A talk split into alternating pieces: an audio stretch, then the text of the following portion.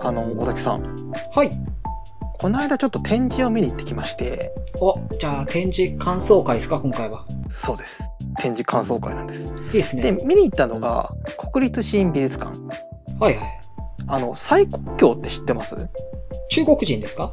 あ、そうそうそう。まあ、作品で言うと、花火使ったりとか、はいはい。まあ、爆発させて作品を作るっていうタイプの作家で、そこそこ、あと、まあ、詳しい人だと知ってることも多いような、まあ、割とメジャーなビッグネームな。ビッグネームですね。それこそなんか花火を使う作家みたいなので検索すると検索トップに出みてたくいる。なそんなタイプの人ですね。でまあ僕もまあそういう意味では知ってたんですけどただまあ詳しいキャリアみたいなのはあんま知らなくてうんうんうん。でなんか日本にいたっていうのはうっすら知ってたんですね。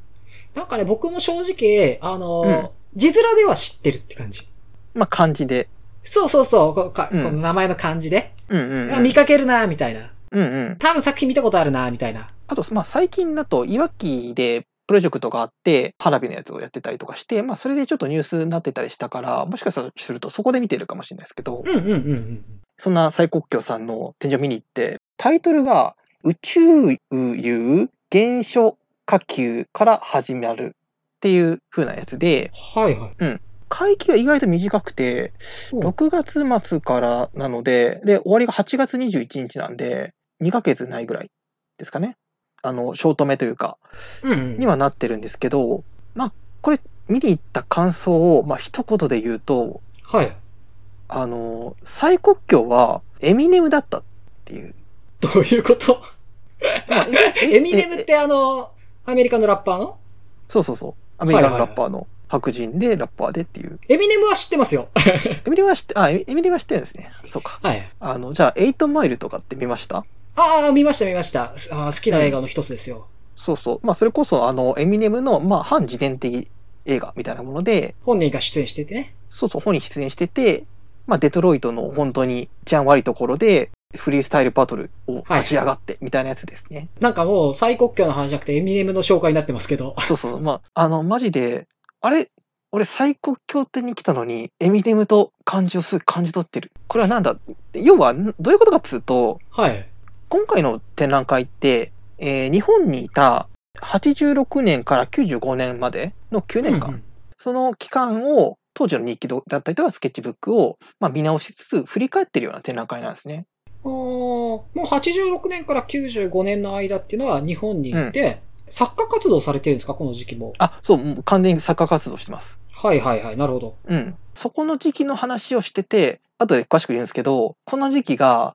まあ、ハードだった時期らしくて、ああ、はいはいはい。なるほど。うんまあ、ハードだしただ学びもすごくいろいろ得ていったっていうところでもあって本当に、うんうんなんていうか泥水をすすってたでもないですけどなんかそういう時期の話でで、まあ、そこからあの一気にもう世界的にアーティストになるっていうサクセスストーリーだ。そうなんですよサクセスストーリーなんですよだからその辺も含めてなんかすげえラッパー味があるなっていうのを感じ取ってて。なるほどね。その、中国から、その、日本に来て、この馴染みのない土地でというか、そうそうそうそこでサバイブするんだ、みたいな。そうそう。それこそまあ中国にいた時点での初期作品とかでもうすでにその爆発みたいなところには興味があったっぽくて、ああ、じゃあ86年よりもっと前からそうそうそやってて、で、その時点でなんか爆発とか、彼のシンボルになるようなものは、うまあ、ん掴み始めてると。う、そうそうそう。まあ本当初期作品だと、ロケット花火をキャンバスにぶつけるみたいなやつをやって て、うわーなんか、美大生だな。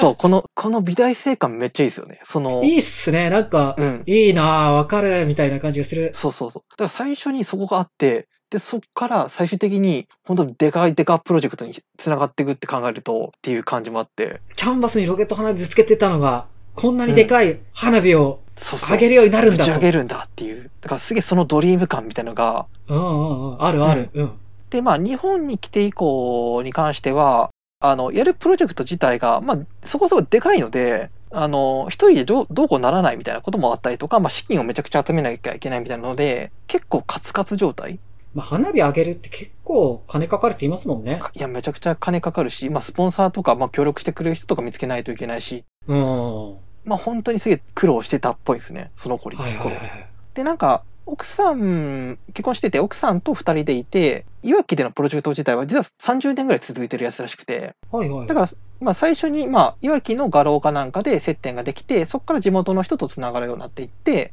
うんうんで、定期的にそこのいわき関連でプロジェクトをしたりとか、日本離れた後にニューヨークに行っちゃうんですけど、うん。ニューヨークに行った後も再通信みたいなもので仲良くしていたいわきの人たちが、あの、蔡国強さんの最近の状況をみたいなのを新聞みたいなものとして、あの発行するみたいなことがあったりとか、割とつながりが結構強かったりするんですね。うん、おーはいはいはい。なるほど。その地元の人たちを巻き込みつつ、納得させつつ、そもそもなんていうか、そのアウェーから来た外国の中国人夫婦が地元民を納得させ、どんどんサクセスしていくっていうこの感じ。あれこれ、エイトマイルで見たやつじゃんっていう。 30年かけて、アウェーだった場所で、そうそうそう。味方を作り、共に戦っていくというか、どんどんサクセスしていくんですよ。そうですよね。エイトマイルでもね、エミネムはステージの上で、観客全員黒人で、そうそうそう。その中で一人でラップをしなきゃいけなくて、最初はね、うん。なんかまあみんなからバカにされるみたいな。うんうん。そう。だから、本当に外国人として日本に来て、えーいろんな人と関わりつつ、サクセスしていくっていう、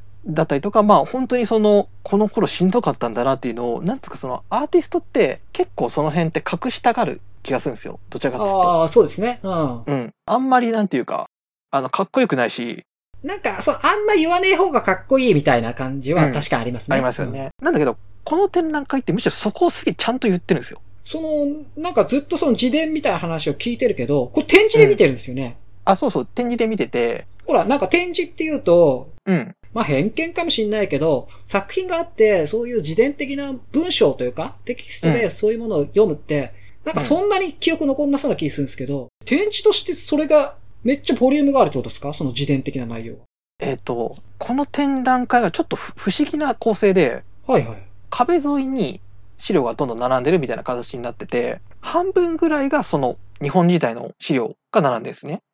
おー。で、真ん中にある空間に関しては、バカでけえ作品が何個かボンボンあって、で、その半分の日本エリアの情報密度が異常に高いんですよ。なるほど。うんうんうんうん。うん。で、それ以降に関しては、まあ、普通にバカでかい作品が何個かあるから、そこからはどちらかっていうと、まあ、視覚的に見て満足するようなものが並んでるっていう感じ。うんうんうん。で、あと、まあ、エクストラとして、いわきのプロジェクトっていう、これまでのいわきのプロジェクトをまとめたみたいなのが1個あるみたいな。うんうん。ちょっと、うまい言葉出てこないけど、その、うん。視覚的な作品としては結構、うーん、大味って言っていいのかななんかそういうものがドーンとあると。うんで、それに対してテキストみたいなものが壁半分とかを埋めてて、しかもそれがめっちゃ情報密度が高い。そうそうそう。だから、